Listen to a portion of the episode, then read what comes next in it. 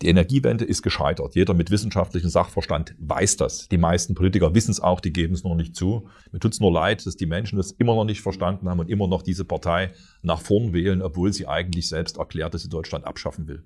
Und die Kernforschung ist die Energie der Zukunft. Beides brauchen wir in Deutschland. Wir werden als AfD im Bund und in Sachsen dafür kämpfen, dass wir da wieder an der Weltspitze mitspielen können.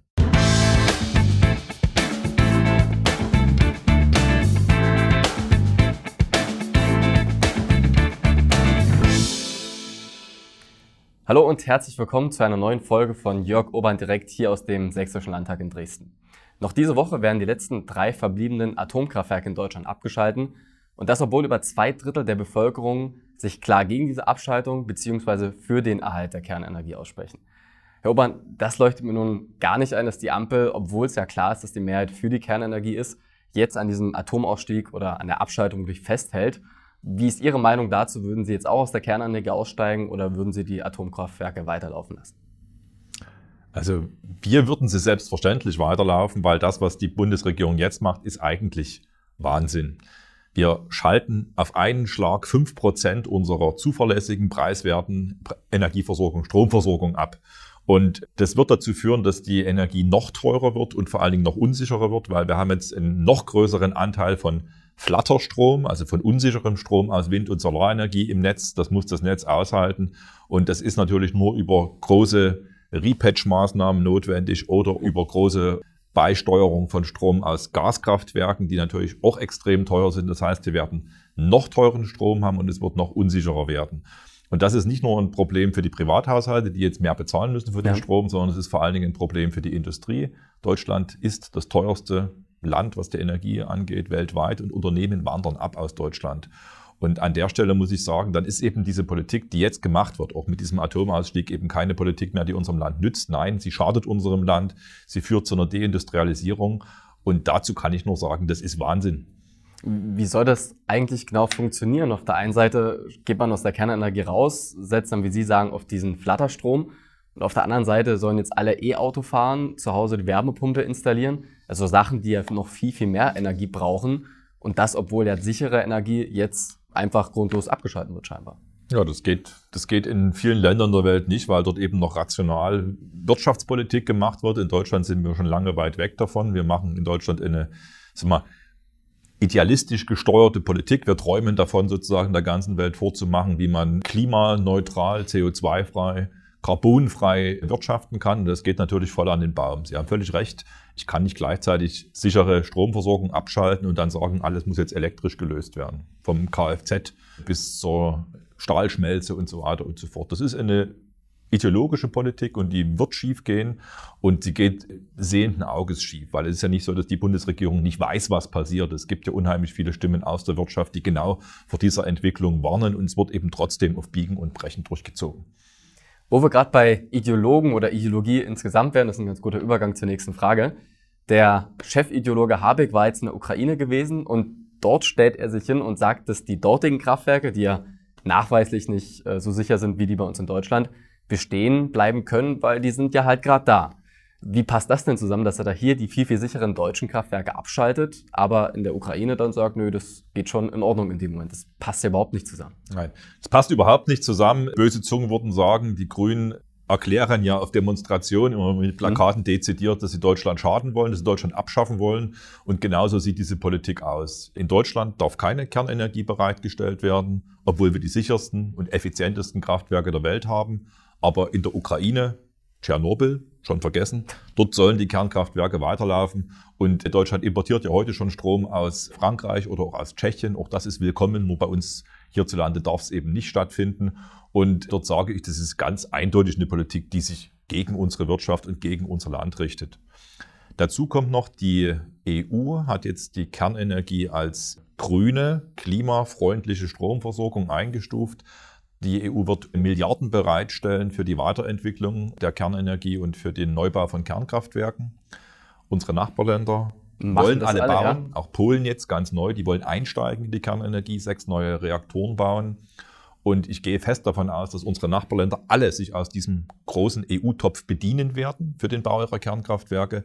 Das heißt, Deutschland als größter Nettozahler wird den Bau der Kernkraftwerke in den Nachbarländern finanzieren und im eigenen Land ist es verboten. Und das ist für mich eindeutig eine deutschlandfeindliche Politik, die hier gefahren wird. Und Herr Habeck ist Grüner, er ist ein Deutschlandfeind. Insofern ist es nur konsequent. Mir tut es nur leid, dass die Menschen das immer noch nicht verstanden haben und immer noch diese Partei nach vorn wählen, obwohl sie eigentlich selbst erklärt, dass sie Deutschland abschaffen will. Nun sind wir hier aber nicht im Bundestag in Berlin, sondern in Dresden im Sächsischen Landtag. Sie hatten ja relativ früh begonnen gehabt, wenn man sich an die Kernenergie na klar Kampagne von Ihrer Fraktion erinnert. Das hatten Sie ja, wenn ich mich da nicht täusche, 2019, 2020 rum gestartet, die ganze Initiative. Wie waren denn da damals die Reaktionen und heute? Also gibt es da einen Unterschied in der Wahrnehmung, auch in der Bevölkerung, oder war das von vornherein ähnlich im Vergleich zu jetzt? Richtig. Wir haben schon lange im Landtag auf verschiedenste Art und Weise dafür geworben, dass die Kernenergie in Sachsen eine Zukunft hat. Dafür sind wir am Anfang ausgelacht worden, beziehungsweise politische Gegner ist mit Häme über uns hergezogen. An der äh, Stelle eine Zwischenfrage. Auch die CDU, weil die ist ja jetzt dafür. Ja, selbstverständlich. Die Ach, CDU okay. ist ja sozusagen immer auf der Welle sozusagen der Umfragen. Und wenn die Umfragewerte gegen die Kernkraft sind, ist die CDU auch gegen die Kernkraft. Und deswegen hat ja Michael Kretschmer mit der CDU damals für den Ausstieg gestimmt. Also das muss man ja auch immer wieder in Erinnerung bringen, mhm. weil heute sieht das anders aus. Wir haben mit unserer Kampagne damals sehr viel Zuspruch bekommen aus der Bevölkerung, aus der Wirtschaft, also positive Rückmeldungen, dass wir auf dem richtigen Weg sind. Und das hat sich nach und nach gewandelt. Also je näher der Kernausstieg kam, und umso positiver, sage ich mal, der Blick auf die Kernkraft in der öffentlichen Wahrnehmung wurde, desto mehr hat sich auch die Politik gedreht. Dann die FDP okay. und die CDU sind dann kurz vor Torschluss nochmal als die großen Verteidiger der Kernkraft aufgetreten, haben es aber am Ende nicht verhindert. Die FDP hat es jetzt mitbeschlossen. Was wir in Sachsen wollen und immer noch wollen, ist, dass wir in Sachsen Kernforschung betreiben. Sachsen hat Tradition in der Kernforschung, in Dresden oder auch in Zittau.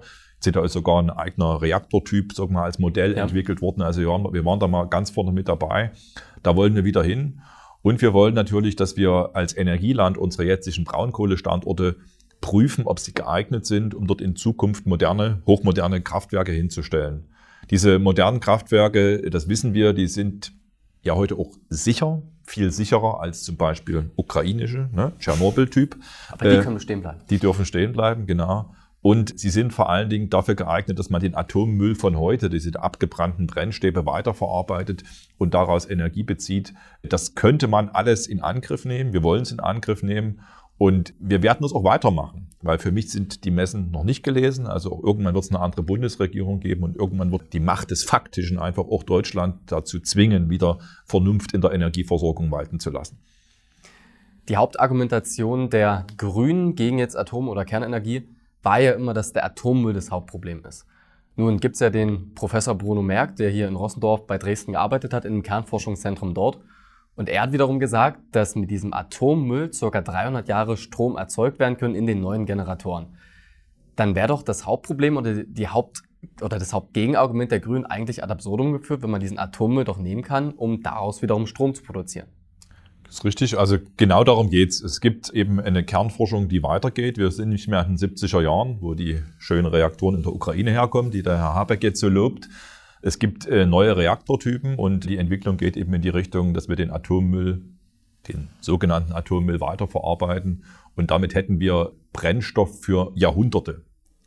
Und leider ist es eben so, dass die Kernforschung aus Deutschland geradezu vertrieben worden ist. Mhm. Die guten Wissenschaftler sind jetzt woanders, in Kanada oder eben Herr Merck in England, in Liverpool und machen dort Kernforschung. Also dort geht es weiter mit unseren Spitzenleuten.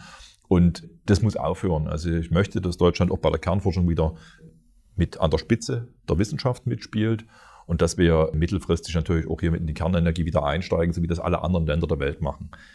Die Energiewende ist gescheitert. Jeder mit wissenschaftlichem Sachverstand weiß das. Die meisten Politiker wissen es auch, die geben es nur nicht zu. Und die Kernforschung ist die Energie der Zukunft. Beides brauchen wir in Deutschland. Wir werden als AfD im Bund und in Sachsen dafür kämpfen, dass wir da wieder an der Weltspitze mitspielen können.